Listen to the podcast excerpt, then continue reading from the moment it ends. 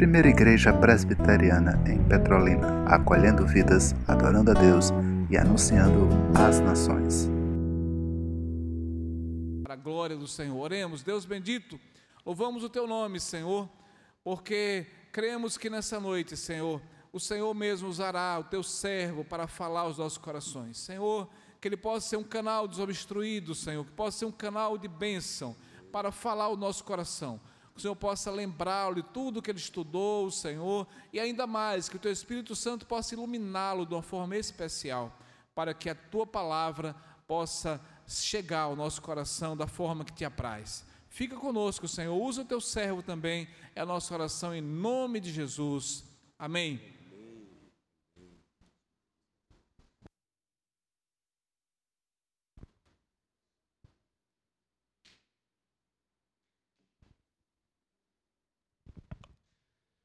Que o triuno e majestoso Deus prossiga sendo amado, obedecido e glorificado por todos nós. Bom estarmos aqui neste encontro pactual, neste encontro promovido pelo nosso Deus. O único Deus que subsiste em três pessoas: o Pai, o Filho e o Espírito Santo.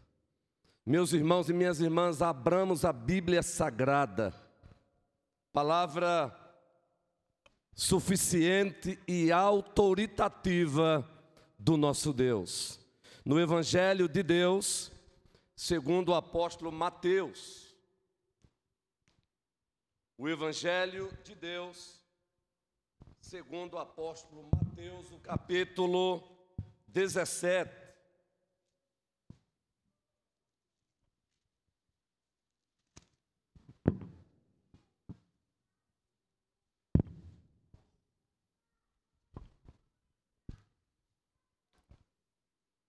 A partir do primeiro versículo, fiquemos todos em pé ou de pé, para que possamos fazer a leitura da palavra do Senhor. Bem disse o presbítero Clécio, na tradição bíblica reformada, nós aprendemos que a partir da leitura da palavra, o Senhor da igreja, ele fala com sua igreja. Por isso, atenção total.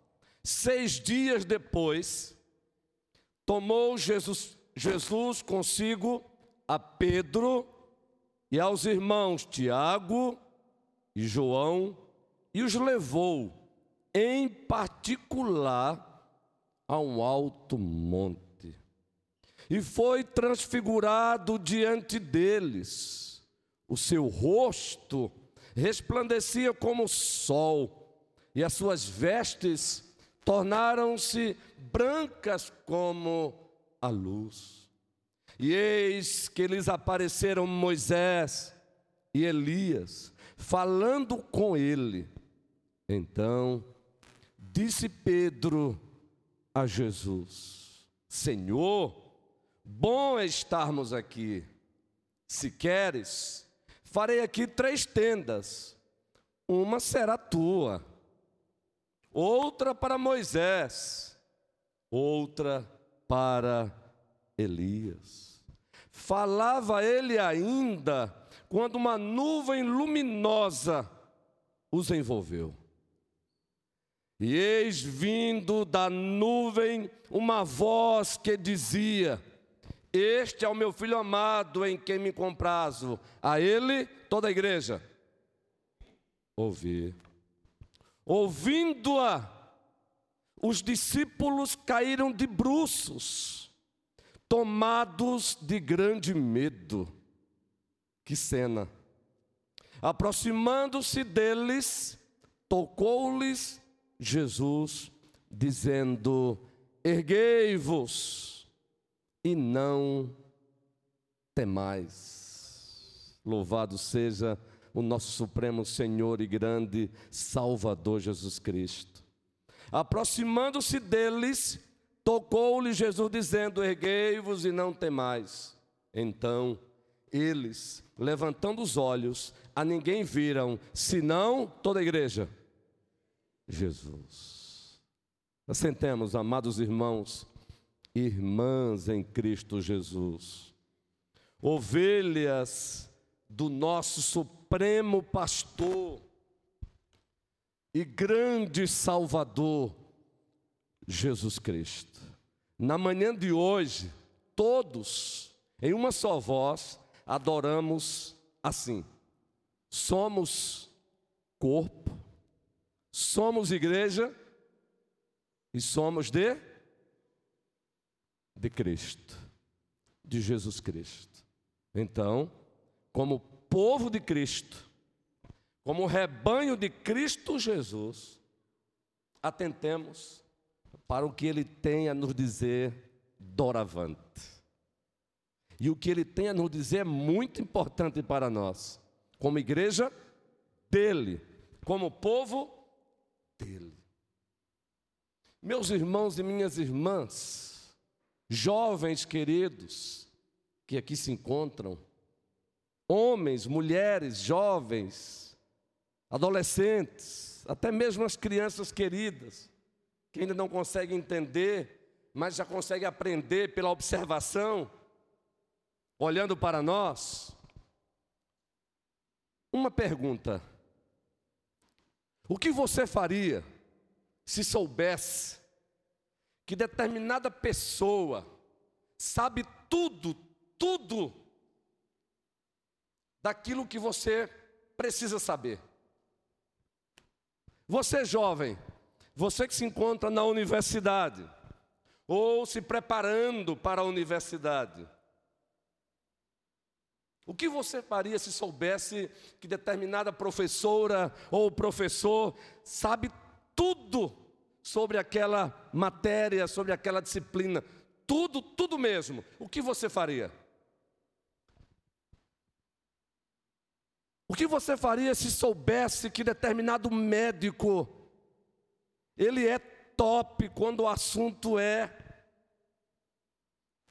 tratamento dos rins, do coração e etc. O que você faria? Creio eu que todos nós procuraríamos esse professor, procuraríamos essa professora, procuraríamos esse médico. Não seria assim? Seríamos tolos se não procurássemos. Pois nos disseram que ele ou ela sabem de tudo.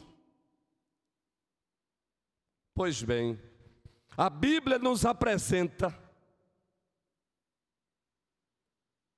um exemplo de um ser humano, de uma mulher que tomou conhecimento de um outro ser humano que sabia de tudo, claro, na horizontalidade da vida. A Bíblia nos apresenta uma mulher que tomou conhecimento de alguém que conhecia e conhecia muito, que era sábio, muito sábio. Abra sua Bíblia no primeiro livro dos reis de Israel. E nada melhor do que lermos o texto narrativo. Essa mulher é conhecida como a rainha de, a rainha de Sabá. E ela nos serve de exemplo para o que estamos afirmando, para o que acabamos de afirmar. O primeiro livro dos reis de Israel, capítulo 10, todos com a Bíblia aberta, seja ela a Bíblia impressa ou digital. O texto narrativo começa assim: tendo a rainha de Sabá ouvido a fama de quem? De Salomão. Com respeito ao nome do Senhor, o Senhor aqui está todo em maiúsculo, não é? O Senhor da aliança. Veio prová-lo com perguntas difíceis chegou a Jerusalém com muito grande comitiva, camelos carregados de especiarias e muitíssimo ouro e pedras preciosas. Compareceu perante Salomão e lhe expôs tudo quanto trazia em sua mente. Salomão lhe deu resposta a todas as perguntas, e nada lhe houve profundo demais que não pudesse explicar. Vendo, pois, a rainha de Sabá toda a sabedoria de Salomão, é o que diz o texto, e a casa que edificara, e a comida da sua casa, e o lugar dos seus oficiais, e o serviço dos seus criados, e os trajes deles, e seus copeiros, e o holocausto que oferecia na casa do Senhor, ficou como que fora de si. Ela agora passou por um momento de, digamos, de êxtase emocional. E por quê? A razão será dada agora. Versículo 6: E disse ao rei: Foi verdade a palavra que a teu respeito ouvi na minha terra, e a respeito da tua sabedoria. De fato, Salomão, foi verdade. Eu, contudo, não cria naquelas palavras, até que vim e vi com os meus próprios olhos. Eis que não me contaram a metade, Salomão. Sobrepujas em sabedoria e prosperidade a fama que ouvi. Felizes os teus homens Felizes estes teus servos que estão sempre diante de ti e que ouvem a tua sabedoria. Amém, e amém, e amém. A rainha de Sabá ouviu falar da sabedoria de Salomão. O que ela fez? Ela o procurou ela não levou em conta a distância, pois disseram a ela que o homem de fato tinha muita sabedoria. Ela foi ter com ele. Como o texto narrativo já diz, já descreve, conclusão do encontro. Muitas perguntas feitas, todas respondidas e respondidas com maestria com muito mais profundidade do que ela mesma esperava. Resultado: êxtase. Resultado: intensa admiração.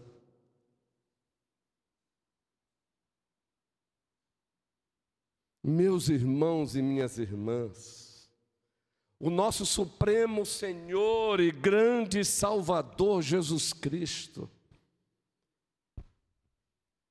decidiu fazer uso dessa história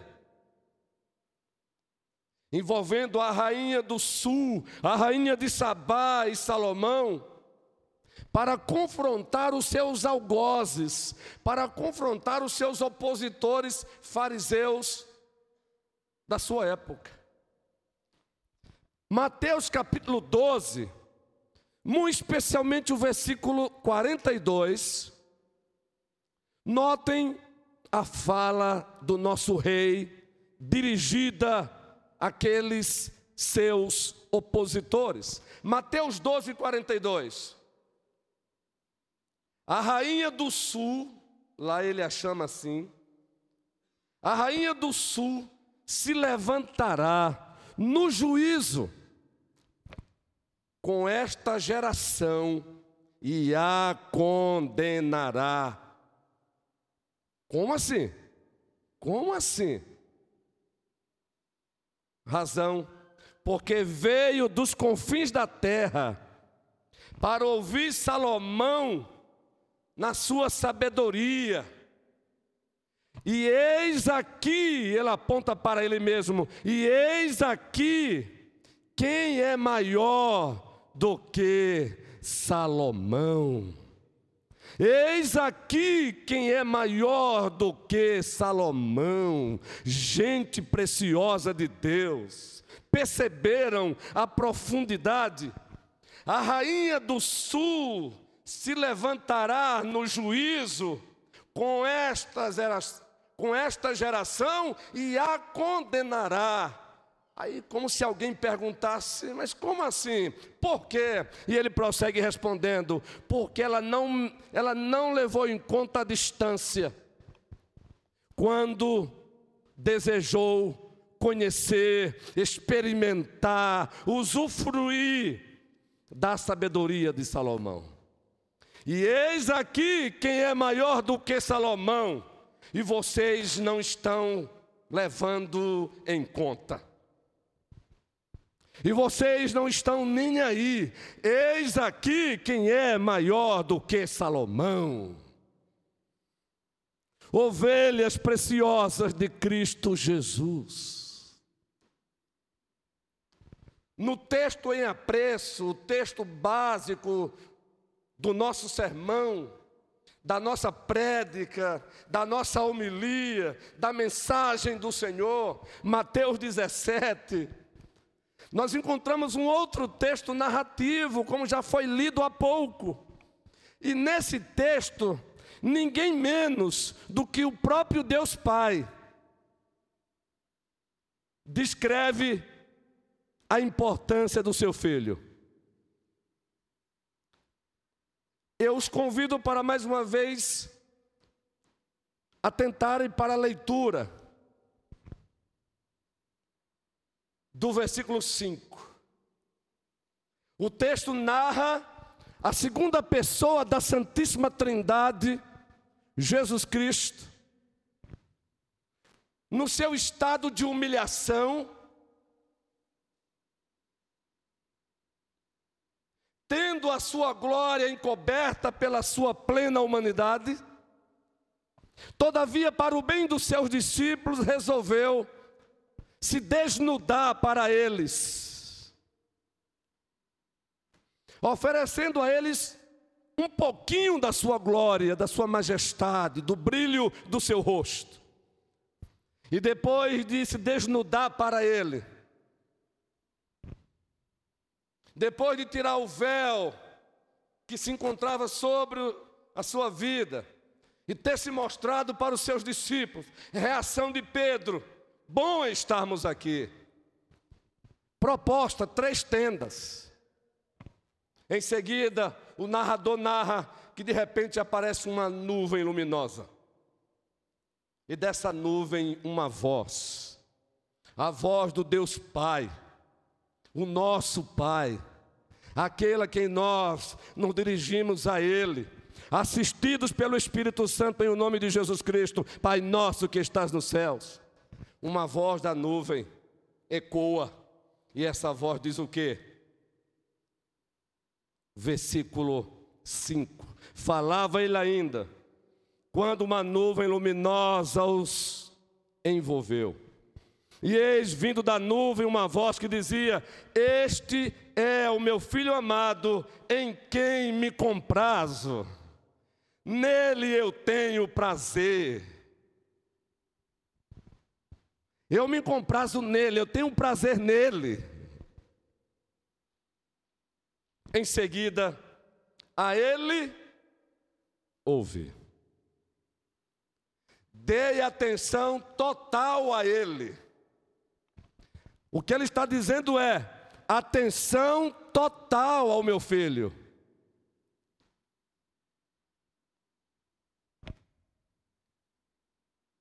E esse é o tema do sermão.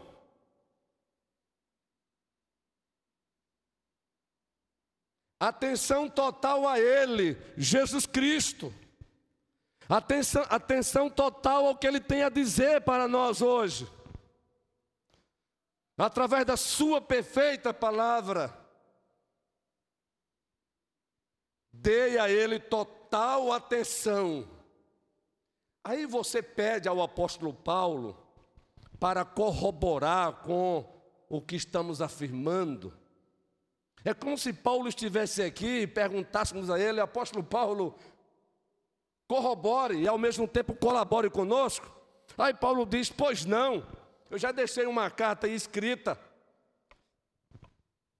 E eu subscrevo, eu assino embaixo. E quem sou eu para não subscrever? Quem sou eu para não concordar? Quando o próprio Deus Pai disse: Nele eu me comprazo, dê a Ele total atenção. Então, observem, Colossenses, do primeiro capítulo, abra sua Bíblia. Colossenses, carta de Deus, escrita pelo apóstolo Paulo, dirigida aos Colossenses. E a partir do versículo 13, o apóstolo Paulo, movido pelo soberano e majestoso Espírito, nos oferece uma linda descrição de quem é Jesus Cristo. Colossenses, o primeiro capítulo, a partir do versículo 13. Ele nos libertou, diz o texto. Ele nos libertou do império das trevas. Quem? Jesus Cristo o Deus Pai de Jesus Cristo, e nos transportou para o reino do Filho do seu amor. Quem é o Filho? Jesus Cristo. Tudo foi feito em Cristo, no qual temos a redenção, no qual quem? Jesus Cristo. A remissão dos pecados, cantamos há pouco, Isaías 53.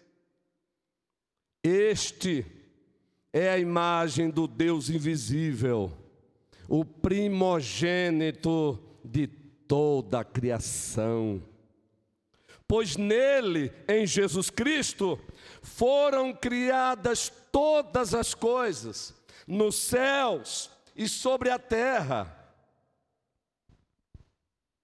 as visíveis e as invisíveis, sejam tronos, sejam soberanias, quer principados, quer potestades. Tudo foi criado por meio dele e para ele. Ele, Jesus Cristo, é antes de todas as coisas. Nele, em Jesus Cristo, tudo subsiste. Ele Jesus Cristo é o cabeça do corpo, da igreja. Ele é o princípio, o primogênito de entre os mortos, para em todas as coisas ter a primazia. Agora observem o versículo 19: porque aprove a Deus que nele, em Jesus Cristo, residisse toda a plenitude. Louvado seja Cristo Jesus. Vocês entendem porque Ele mesmo, naquela cena da transfiguração, E depois em Mateus 12, 42, confrontando os seus algozes, os seus opositores, os seus inimigos, ele disse: A rainha do sul no, no juízo se levantará com essa geração e a condenará, porque ela veio dos confins da terra para experimentar a sabedoria de Salomão. E aqui está quem é maior do que Salomão. Ainda em Colossenses, o capítulo 2, apenas o versículo 8. retificando apenas o versículo 9. Colossenses, o capítulo 2, o versículo 9.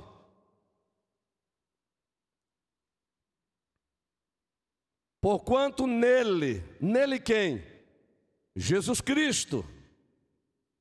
Diz o texto: habita corporalmente toda a plenitude da divindade. Nele, e somente nele, em Jesus Cristo, habita corporalmente a plenitude, a totalidade da divindade. Por isso, nós que somos de tradição bíblica reformada, temos uma das nossas bandeiras, solos Cristos, somente Cristo e para sempre Cristo. Daí uma outra pergunta. Nós temos ciência, nós temos conhecimento, pela graça de Deus, é claro. Conhecimento esse recepcionado pela fé, acolhido pela fé, experimentado pela fé. Nós conhecemos aqui muito bem Efésios 2, 8 e 9, Efésios capítulo 2, os versículos 8, 9 e 10. Pela graça sois salvos mediante a fé, isto não vem de vós, é dom de Deus, não de obras para que ninguém se glorie, pois somos feituras dele, criados em Cristo Jesus, para para as boas obras, as quais de antemão ele as designou para que andássemos nelas. É pela graça. Pela graça nós temos conhecimento. Pela graça, nós confessamos com os lábios que Jesus Cristo é incomparavelmente maior do que Salomão. Agora, se nós sabemos, se nós temos ciência, se nós temos experimentado que Ele de fato é incomparavelmente maior do que Salomão? Pergunta, uma pergunta para nós. A rainha do sul não se importou com a distância quando o assunto era contemplar a sabedoria de Salomão, experimentar a sabedoria de Salomão, usufruir da sabedoria de Salomão. Pergunto a você que é membro desta querida e muito amada igreja. Pergunto a você também que é membro de uma outra igreja amada e querida do Senhor.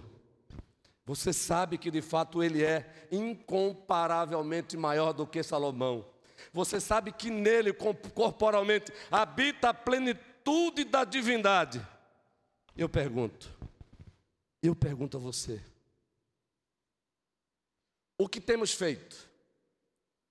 Temos feito de tudo para estar com Ele.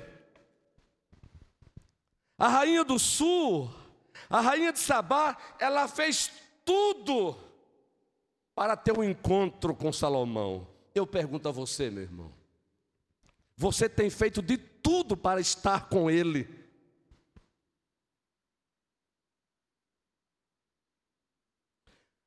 A confissão dos nossos lábios deve ser legitimada pela nossa praticidade de vida.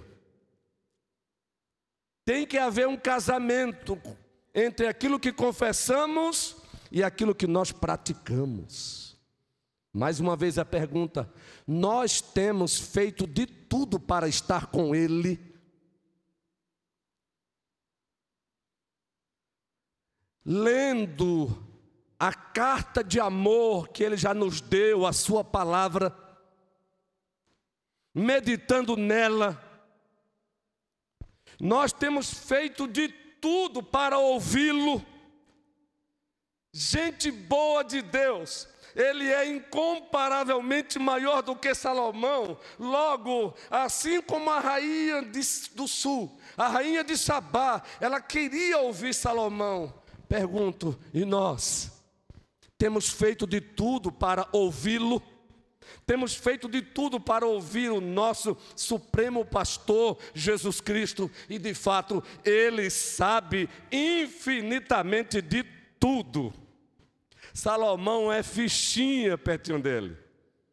A glória de Salomão seria ofuscada se lá ele se manifestasse. Aliás, Salomão só manifestou aquela sabedoria como reflexo da sabedoria dele. Lembremos-nos, pois, que foi o próprio Salomão, no início do reinado, do reinado, que pediu a Deus: conceda-me sabedoria para governar o seu povo. Se nós sabemos que Ele é, e de fato Ele é incomparavelmente maior do que Salomão, pergunto: temos feito de tudo para obedecê-lo?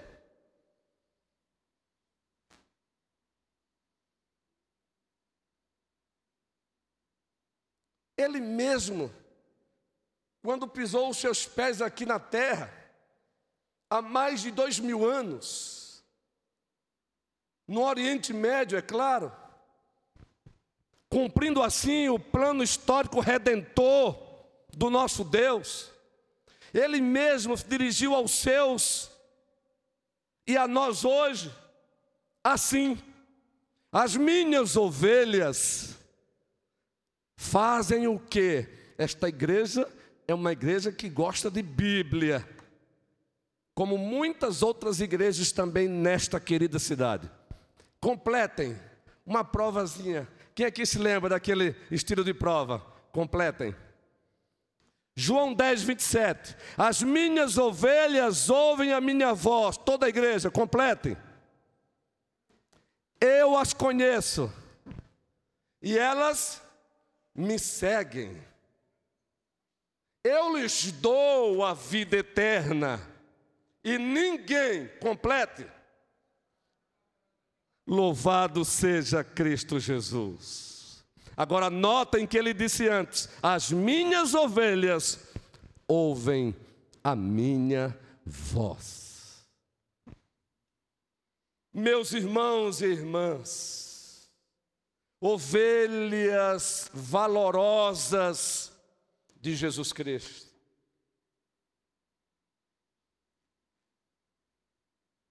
Por ele ser o que nós sabemos que ele é, o maior de todos, incomparavelmente o maior de todos. Todos devemos dar total atenção a Ele. Digo total atenção a Ele, absoluta atenção a Ele, sem reservas. Atenção a tudo aquilo que ele tem a dizer, seja coletivamente, seja individualmente.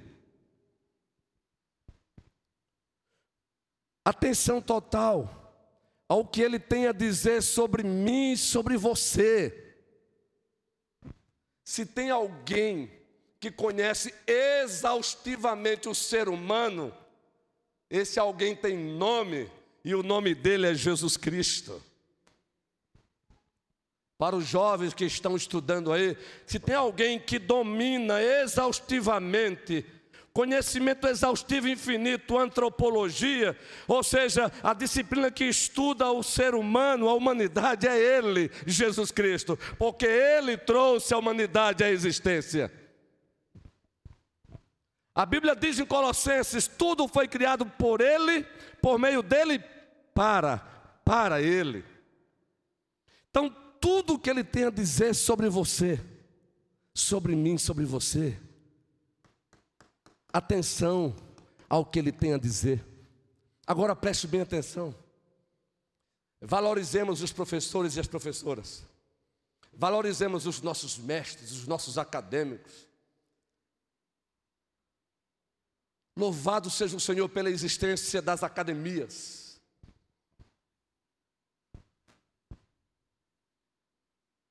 Mas não nos esqueçamos que a palavra final não pertence às academias. A palavra final não pertence aos nossos belíssimos professores. A palavra final, quando o assunto é o ser humano, a palavra final, perfeita e exaustiva, pertence somente a Jesus Cristo. Então, total atenção a Ele. Entre o que o teu amado professor de filosofia ou de qualquer outro ramo da ciência, ciências humanas exatas e outras tantas, entre o que ele diz e o que o meu Senhor diz, eu devo ficar acima de tudo com aquilo que o meu Senhor diz. Continue na universidade com essa consciência.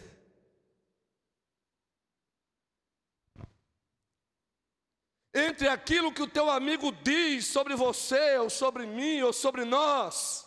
Não deixe de ouvi-lo, pois Deus também usa a instrumentalidade de pessoas para falar conosco. Mas não nos esqueçamos, a voz do meu amigo não é a voz suprema da minha vida. A voz suprema da minha vida tem nome e o nome é Jesus Cristo. Digo isso porque temos jovens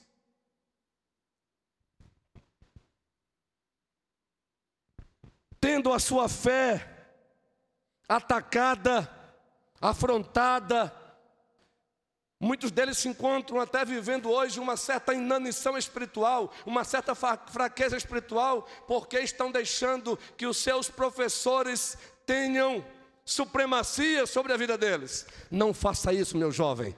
Só tem um que merece supremacia, e esse tem nome: é Jesus Cristo o que ele tem a dizer sobre a família. São muitas as vozes no mundo de hoje, até nos conclamando, nos convocando para redefinirmos a família. A família não precisa ser redefinida. O padrão de família, o nosso Deus já estabeleceu. Ela não precisa ser redefinida, ela precisa ser redescoberta a partir de Deus e para Deus.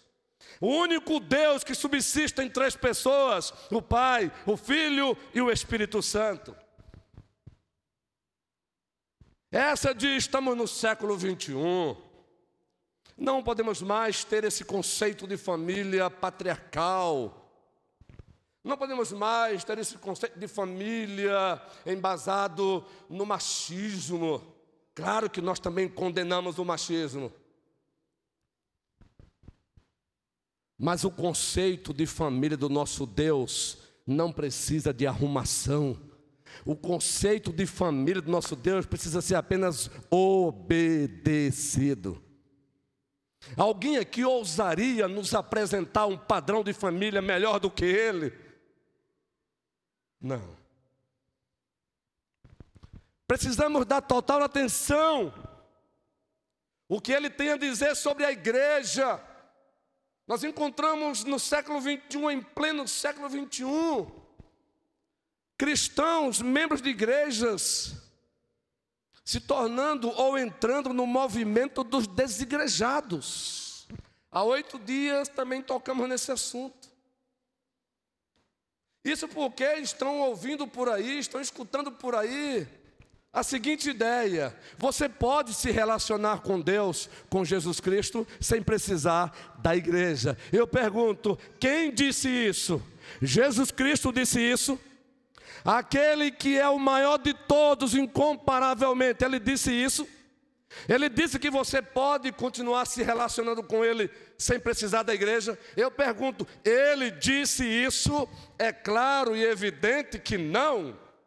Peremptoriamente não, claramente não.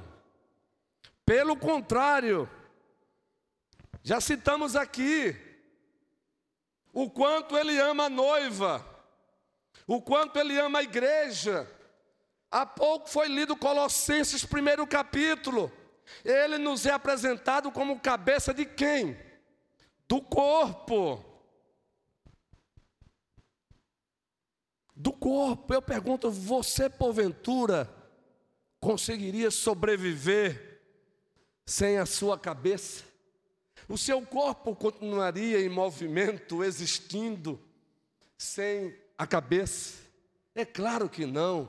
Então, em o nome de Jesus Cristo, diga não a essa proposta de que você pode continuar se relacionando com Cristo sem a igreja. Quem ama o noivo necessariamente tem que amar a noiva, e a noiva é a igreja, apesar das suas rugas, apesar das suas máculas. Existe um livro, nós chamamos de livraço. Por que devemos amar a igreja?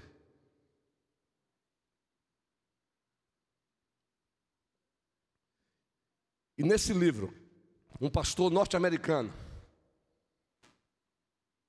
nos ofereceu uma, uma aplicação maravilhosa. Lá ele nos oferece uma aplicação maravilhosa. Presbítero Clécio, presbítero César, presbítero Humberto, presbítero Moisés, presbítero Manuel, presbítero Adualdo. Está faltando citar nome de presbítero aqui? Me ajudem. Os que aqui estão presentes. Se tem mais alguém aí, sinta-se também chamado. Notem a aplicação que ele fez, pegando um gancho com a arca. Quem gostaria de voltar no túnel do tempo e fazer parte ali do povo de Noé e entrar na arca com Noé? Nós temos uma mania de fazer uma leitura romântica, até mesmo de alguns textos escriturísticos, não é? Imaginamos que depois que entraram na arca ali, foi tudo mil maravilhas. Não, gente. Imaginem o odor ali daquela arca, depois de tantos e tantos dias. Imaginem o mau cheiro. Ou não. É claro. E a partir dessa, desse texto bíblico, ele aplica para a igreja. E ele vai dizer o seguinte: ainda assim, ainda assim, apesar do odor não muito agradável que existia na arca, apesar do mau cheiro, apesar do barulho dos animais, ainda assim era melhor estar na arca do que fora da arca, porque fora da arca dilúvio, fora da arca asfixia. Fora da arca, afogamento. Fora da arca, morte. Então, vai aqui uma aplicação pegando o gancho com ele, é dele, desse servo de Deus. É melhor na igreja do que fora dela, apesar dela. Grave isso, é melhor na igreja do que fora dela, apesar das máculas e das rugas dela. Jovem, é melhor na igreja do que fora da igreja. Mulheres, é melhor na igreja do que fora da igreja. Homens, é melhor na igreja do que fora da igreja. Apesar de aqui e acolá sentirmos alguns cheiros não muito agradáveis por conta dos nossos próprios pecados. Por conta das nossas mazelas, das nossas discrepâncias, dos nossos desencontros. É melhor na igreja. Precisamos dar atenção, atenção total o que ele tem a dizer sobre o nosso presente e sobre o nosso futuro. O mundo nos amedronta. O mundo nos amedronta com as suas ações e com os seus discursos. Nós temos encontrado pessoas assustadas, amedrontadas, perturbadas com os prognósticos. Que pessoas, até mesmo intelectuais, nos apresentam e ficamos como que desesperados, por favor, continuemos dando ouvido aos intelectuais, atentando para o que o mundo está dizendo, mas não nos esqueçamos. A voz suprema sobre o nosso presente, a voz suprema sobre o nosso futuro não pertence ao mundo, pertence àquele que trouxe o mundo à existência, Jesus Cristo. Atentemos para o que ele tem a dizer sobre o nosso presente, o que ele tem a dizer sobre o nosso porvir. Quando o assunto é o nosso porvir, o nosso futuro, há oito dias pregamos aqui. Há oito dias nós falamos aqui que a promessa de um futuro glorioso para a igreja deve nos encorajar a prosseguirmos sendo igreja no presente. Lembraram agora? Pois é. O que ele tem a dizer sobre o nosso futuro? Um futuro glorioso. Todas as glórias desse mundo serão ofuscadas. Quando esse futuro chegar, e esse futuro já está a caminho, e quem está trazendo esse futuro tem nome, e o nome dele é Jesus Cristo. Ei, Você já cantou aquele hino que diz, Presbítero Beto, Wanda e outros mais que cantam aqui também, e cantou com a boca salivando, mas salivando assim de prazer, prazer santo, prazer em citar o nome dele. O hino, é, o hino é assim. Não me avalie, por favor, não é nossa área. Nome bom, doce a fé. Toda a igreja. Doce a fé.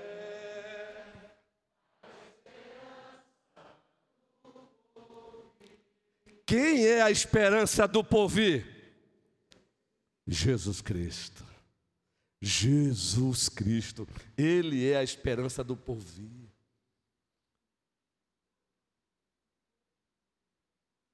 Quando, diante de algum problema, alguém te apresentar uma solução que não passa pelo crivo do teu Senhor, do nosso Senhor Jesus Cristo, não dê ouvido a essa proposta. Você está diante de um problema de uma crise. Aí alguém chega, às vezes até com boa intenção, e diz: o caminho para resolver é por aqui. Calma, não abrace precipitadamente a proposta. Dê ouvido, mas não seja precipitado. Porque nem tudo que reluz é ouro. Pare e vá consultar o teu Senhor. E vá consultar aquele que é incomparavelmente maior do que Salomão e vá consultar aquele que nele habita corporalmente a plenitude da divindade. Pare para ouvir o que ele tem a dizer. Quando você se encontrar num dilema, e aqui acolá nos encontramos e nos encontraremos, entre quem eu devo obedecer,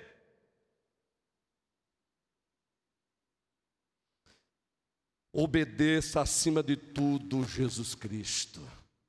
Foi Ele que disse: quem ama o pai e a mãe mais do que a mim, não é digno de mim. Amemos uns aos outros, por favor, amemos uns aos outros, mas acima de tudo, amemos a, a Jesus Cristo.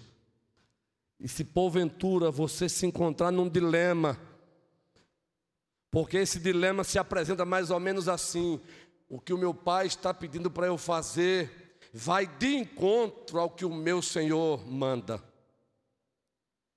Vocês sabem que ir de encontro é diferente de ir ao encontro. De encontro, ir de encontro é você fazer aquilo que contraria a vontade de Deus. Então, quando alguém, quando seu pai, sua mãe, um amigo pedir para você fazer algo que vai de encontro ao teu Deus, ao teu Senhor, esse é um dilema. Com quem você vai ficar? De que lado você vai se postar? Por favor, não peça tempo, não peça um dia, não peça uma hora, seja como Josué, Josué 24, decidam a quem vocês querem servir, porque eu e a minha casa, nós já decidimos, nós serviremos ao Senhor. Oh, meu amigo, eu te amo, mas eu amo muito mais o meu Senhor. Ó oh, minha mãe, eu te amo, mas eu amo muito mais o meu Senhor. Ó oh, meu pai, eu te amo, mas eu amo muito mais o Senhor. Ó oh, pastor Luiz Ronilson, eu te amo, mas ame muito mais o Senhor. Ó presbítero César, eu te amo, mas eu amo muito mais o meu Senhor. E assim sucessivamente, e louvado seja o Senhor. Portanto, meus irmãos e minhas irmãs, obedeçamos atenção total ao que ele tem a dizer. Convidamos o ministério de cântico desta igreja para repetirmos o canto que foi cantado. O canto que tem um refrão, toda a igreja te adora. Em seguida, o prefeito Clécio prosseguirá com a liturgia e logo, logo encerraremos. Agora, por favor, vamos cantar esse cântico como resposta de louvor ao Senhor, todos em pé ou de pé.